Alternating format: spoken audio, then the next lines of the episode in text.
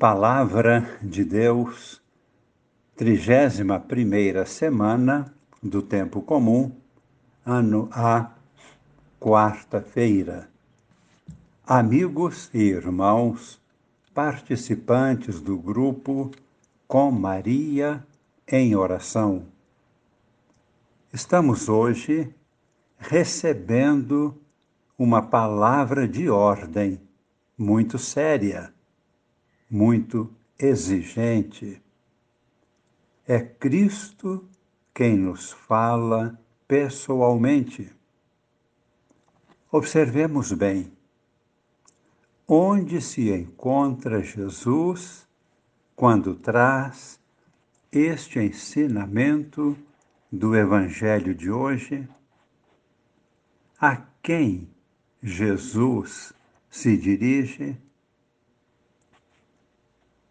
Ele não está em casa com os doze apóstolos. Não traz um ensinamento somente para os doze que estão junto com ele. Jesus está em algum lugar público. Ele fala às multidões. Lemos então no Evangelho de São Lucas, capítulo 14, versículo 25. Grandes multidões acompanhavam Jesus. Voltando-se, ele lhes disse, portanto, estavam caminhando, estavam em movimento multidões.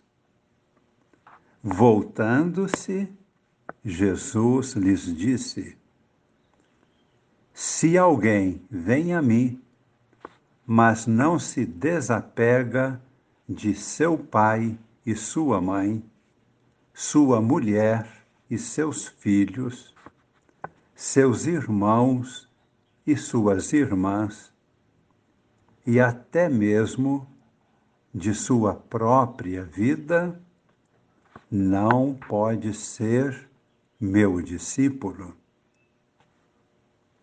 Observamos, Jesus está falando com o povo, com pais de família, com os jovens, com o grande público.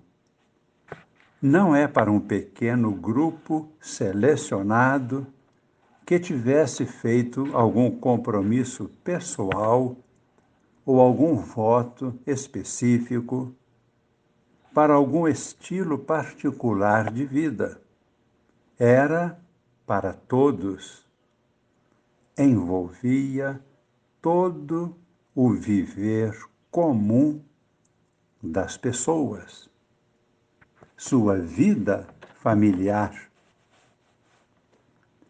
e para reforçar suas palavras, Jesus dá dois exemplos para deixar bem claro o quanto devemos estar muito conscientes destas exigências para segui-lo como discípulos. Ele dá o exemplo de alguém que decide construir sua casa. E o segundo exemplo, um rei que deseja guerrear contra outro rei.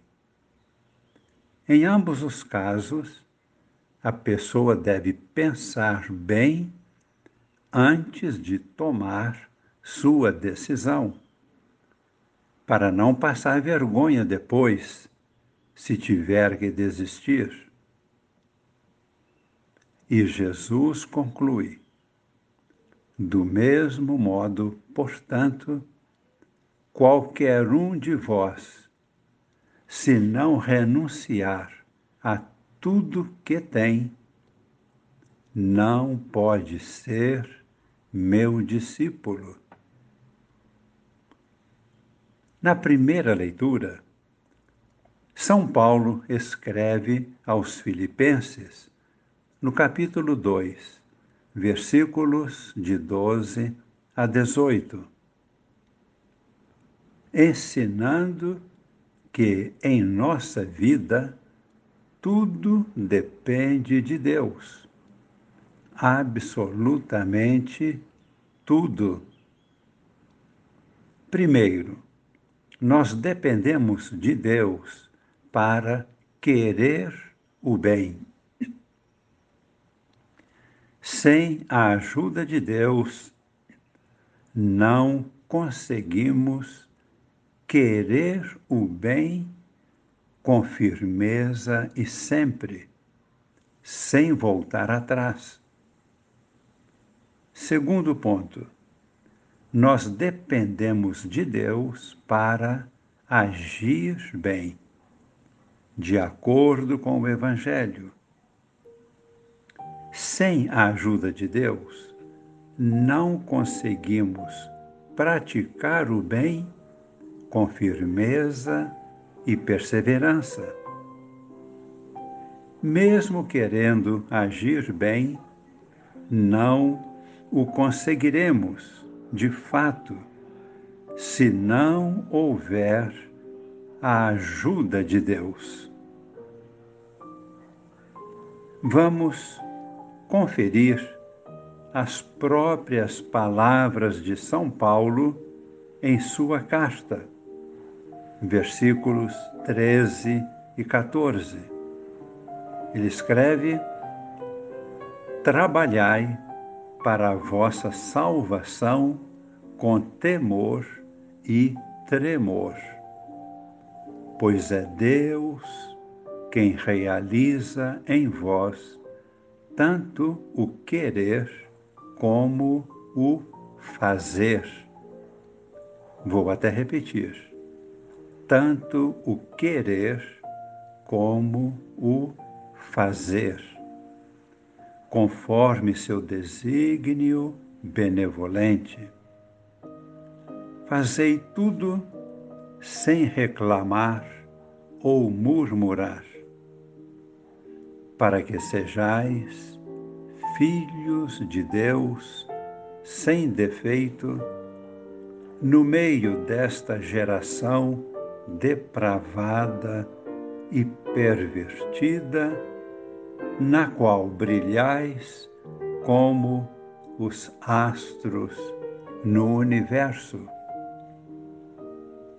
E São Paulo conclui este seu ensinamento e sua exortação com um emocionante compromisso de vida. Ele está na prisão e a qualquer momento poderá ser executado. Ali da prisão ele escreve esta carta então ele fala do possível derramamento de seu sangue como um sacrifício de libação, juntamente com o sacrifício de se dedicar totalmente ao anúncio do Evangelho, para que todos, convertidos ao Evangelho, todos sejam também, por uma vida santa, um sacrifício agradável a Deus. Assim, São Paulo faz a oferta da sua vida. Esta oferta de São Paulo é uma bênção que chega até nós hoje nós estamos recebendo como bênção esta graça que ele pede em favor dos filipenses. Pede por nós, fechando nossos olhos. Rezemos neste momento, pedindo a Deus que nos fortaleça e nos sustente na fé. na perseverança, na acolhida à sua mensagem no Evangelho. Que perseveremos no querer bem e agir bem de acordo com a vontade de Deus.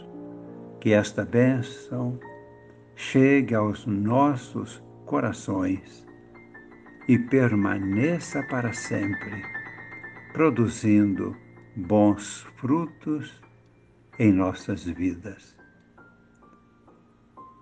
Abençoe-vos o Deus Todo-Poderoso, Pai e Filho e Espírito Santo. Amém.